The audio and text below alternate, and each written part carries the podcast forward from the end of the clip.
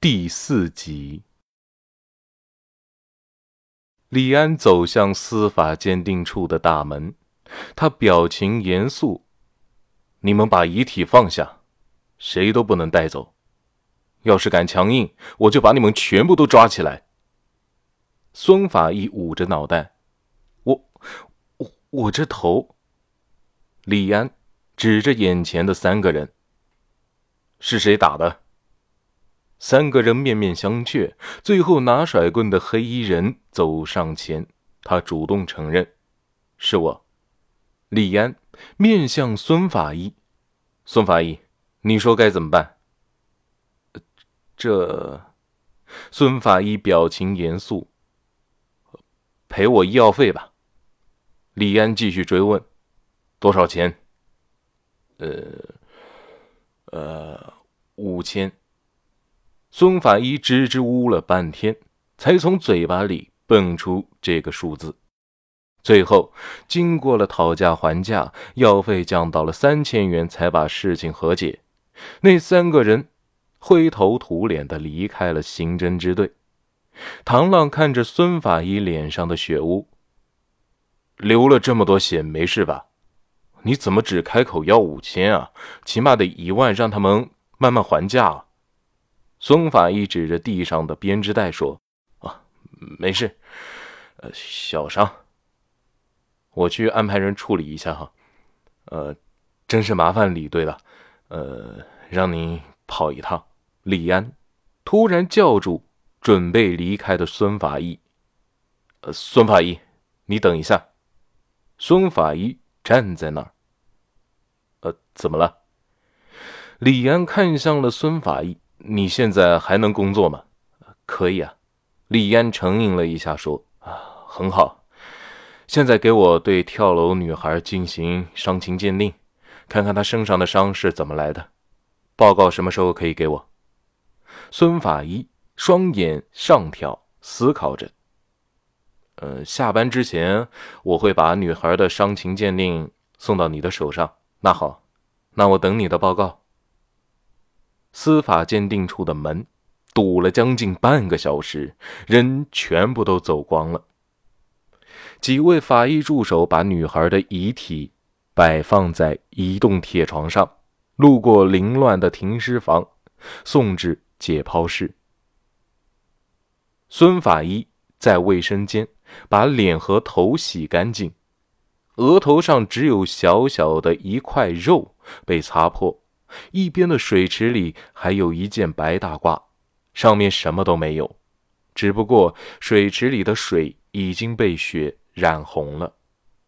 孙法医看着镜子里的自己，嘴巴紧闭，从水池边拿出纱布和医用碘酒，处理完伤口，用胶布把纱布固定在额头上。准备结束后，他把水池的水放干。白大褂放在办公室的窗口晾晒。一切准备完毕，他只身一人走进解剖室。今天是二零一九年八月十四日下午两点十五分。现在开始为中午跳楼轻生的少女进行尸表伤情鉴定。主任法医师孙达。孙达对着一位端着摄像机的助手说：“一旁的法医助手说，法医助手刘远明。”孙达看向了刘远明：“你来进行上肢的鉴定，我来进行下肢鉴定。”L 市公安局副局长办公室，刘副局把手机掏出，打开短信软件。找到了第一条短信，来信人没有备注姓名，对方发来的消息内容看起来两个人的关系应该很熟悉。今天晚上约你出来吃饭，方便出来吗？刘副局把输入法调出，滚，不方便。发完了短信，刘副局。把办公桌上的第三个抽屉打开，抽屉里面是一个很普通的老人机。他把手机的电池仓打开，并把一边的电池装上，开机。就在这时，刘富菊的手机开始正铃。他看着手机上的来电显示备注为孟总，不禁眉头微微皱起，随即点开一下红色的挂断图标。老人机就在电话挂断后十秒左右便响起来，刺耳的音乐在办公室里响起。刘副局。没有看来电显示，直接按下接通键。听筒里传来浑厚的男人声：“怎么了？”刘副局点燃一根香烟，他深吸一口气：“你看看你，用的都是什么人？”对面沉吟了一下：“怎么了？你是不是只会问怎么了？”刘副局斟酌了一下：“他们回去了，你就明白了。”哦行吧，电话被挂断。刘副局把老人机的电池抠下，扔进第三个抽屉里，目光落在夹着的香烟颤抖的右手上。他闭上眼睛，躺在转椅上，转椅被他带动起来，面向窗外，看向外面的太阳。同时，在 L 市某个角落，一个精瘦的男人挂断电话。他看着电脑屏幕上的视频画面，从视频上看，应该是位于电梯里的监控所拍到的画面。电梯里的人很多，电梯特别挤。人虽然多，但还是有一圈空出来的地方。一个身着保洁公司衣服的人握着一个手推车，上面是一个看起来崭新的垃圾桶。过了很久，电梯里的人都走光了，这个保洁还没有下电梯，直到电梯行至顶层五十八层，那个保洁才带着垃圾桶走出电梯。精瘦男人恨不得把手上握着的手机砸向视频中的保洁。他把画面定格在保洁走出电梯的那一瞬间。保洁虽然全程戴着口罩和帽子，但是就在这一瞬间，他抬头死死地盯着金瘦男，似乎这么看着屏幕外的人，可以用眼神把他杀死。金瘦男人把手中握着的手机电池壳打开，取出电板。放入身边打开的抽屉中，他取出一根烟，点燃，深吸一口，感觉今天抽烟的口味不大对。看了眼手中夹着的香烟，把烟蒂恶狠狠地咬在嘴里，深吸一口。办公室的门被人敲响了，屋外进来三个人，没带回来。精瘦男人离开办公桌，走到他们面前，伸出手，用力点指眼前低头谢罪的三个人：“你们三个干什么吃的？一个死人都带不回来。”一个人高马大的黑衣男人问声问气的说：“呃，我们去了没用。”精瘦男人指着其中两个人。把墨镜都给我他妈摘下来说话！黑衣男人把前因后果说了一遍。呃，我们本来可以把他带回来的，可是该死的法医把他们的队长叫出来，我我当时害怕死了。呃，赔了法医医疗费一万块钱呢。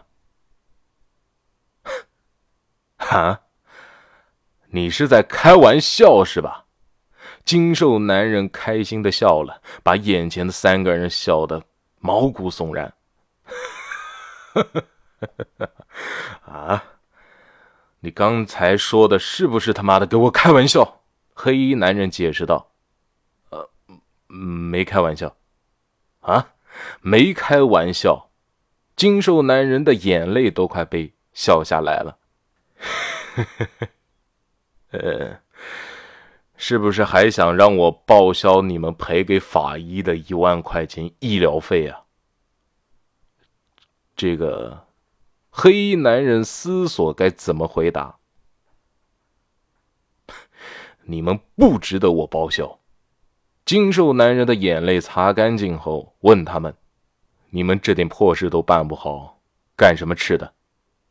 这都是你们两个人自己捅出的篓子，还想让我给你们两个擦屁股？”黑衣男人很无奈。可是，我们处理的时候，明明他已经死了。他死了。为什么中午还能站在国贸大厦上跳楼？精瘦男人伸出右手握拳，想上去打那个说话的黑衣男人，最后他拳头硬生生的砸在另一只手的手心里。他伸出右手指着房门说：“你们三个，都给我出去！这两天，我不想看到你们。”滚！三人走后，精瘦男人也不顾脚上穿的是名牌皮鞋，用力踢了一下办公桌，双手撑在办公桌，颓废的坐下。精瘦男人把电脑的地盘给打开，繁琐的点开文件夹，最后就剩下了一个文件夹，整个文件夹都是视频文件。他点开文件名为“二零一九零八零六二二四八”的视频文件，点开后，视频开始播放，是一个俯视角的偷拍画面，看起来是个宾馆包间的布局。在画面的正中，有一个女孩被大字形绑在床上，身上穿着学生装。视频中的她显得很惊慌。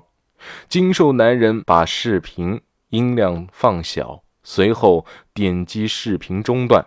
女孩的衣服被拖到一边，一个肥硕的男人趴在女孩身上蠕动着。连接电脑的音箱里发出少女的呼救声和痛苦的哀嚎声。精瘦男人掏出香烟点燃，猛吸一口。重重的吐出。他点击视频的十分之一处，有两名身着黑衣的男人抬着一个长方形瓦楞纸箱走出视频画面。床上坐着刚才在女孩身上为所欲为的肥胖男人，他正有一口没一口的吸烟。看视频的精瘦男人动作正在和他潜移默化的同步。解剖室中，孙达把乳胶手套摘下，指着少女的尸体：“小刘，你这边安排一下。”啊。刘远明看着解剖台上躺着的尸体：“呃，老孙，听说以前您和周队，呃，周勇关系挺好的，呃，你应该见过他的女儿吧？”孙达把口罩摘下。呃，关系还行吧？怎么了？刘远明小声嘀咕着。呃，他看起来也不像周勇啊。孙达表情变得严肃，指着少女那双血肉模糊的脸：“你怎么能得出他生前长得什么样子？”刘远明双手悬在半空，一会儿和周勇做个 DNA 对比，不就知道了吗？孙达走出解剖室，啊，行吧，做一下 DNA 鉴定。哎，老孙，你还是少动点胳膊多。刘远明还没说完话，解剖室的门就自动关闭了。他看了眼收拾摄像设备的助手，就开始清理解剖台上的尸体。周勇几乎二十四小时没合眼，被刑警送押到看守所后，坐在了凳子上就睡着了。他迷迷糊糊的，似乎看见了一双脚出现在自己的面前。你醒了，一个浑厚的声音从耳畔响起。周勇抬头看着那个人，可是那个人的脸被一团阴影包裹着。看不清真实的面目。周勇只觉得自己的嘴巴很沉重，张张嘴却无法张开，只能发出呜呜声，双眼直勾勾地看着那个男人。男人的手往后扬了扬，有一个同样看不清脸的男人拎着两个塑料袋丢到了周勇的面前。刚开始说话的男人蹲下与周勇平视，周勇依旧看不清男人的五官，只是觉得自己的双脚被什么东西撞了一下。男人笑了一下，拿起地上的塑料袋。嗯，这就是你跟我作对的下场。塑料袋圆咕隆咚的，透过乳白色的塑料袋，可以看清里面是一个被黑色丝线包裹起来的球体。男人打开其中的一个塑料袋。缓缓举起那个球体，挡住了自己的脑袋。他慢条斯理地说：“你认识他吗？”周勇瞪大了眼睛，泪腺开始分泌眼泪。他依旧叫不出声，只能控制不住的摇头和哀嚎。哦，看来你认识他呀。男人把球体抬起，身后走过来一个看不清脸的男人，把球体连同塑料袋拿走。男人继续如法炮制，打开另外一个塑料袋。你认识他吗？周勇双眼通红，额头的青筋暴跳，不知道他哪来的力气，抬腿照着男人的肚子踹了一脚。男人一屁股坐在地上，那球体被男人下意识的抱在怀里。随即，男人反手一扔：“周队长，不，你现在已经不是队长了，你都不做警察了，为什么还要跟我们作对？我们井水不犯河水，你这么做对自己只有坏处，没有好处。”周勇愤怒的在地上扭动着，男人蹲下来拍着他的脑袋。刚才那两个就是例子，你要再干涉我，你就是这个下场。男人起身离开，同时挥手把他的腿打断一只，给他点教训，让他记住。今天这个特别的夜晚，一个男人拿着一根又粗又大的铁棍走过来。周勇依旧看不清来人的脸。另外一个人控制住自己，拿铁棍的男人抬起粗大的铁棍，用力砸下去。周勇只觉得自己的右腿剧痛难忍，他失声尖叫出来。关押周勇的单间外传来咒骂声：“别他妈叫了，我们又没打你。”亲爱的听众朋友们，本集播讲完毕，感谢您的收听，我们下期再见。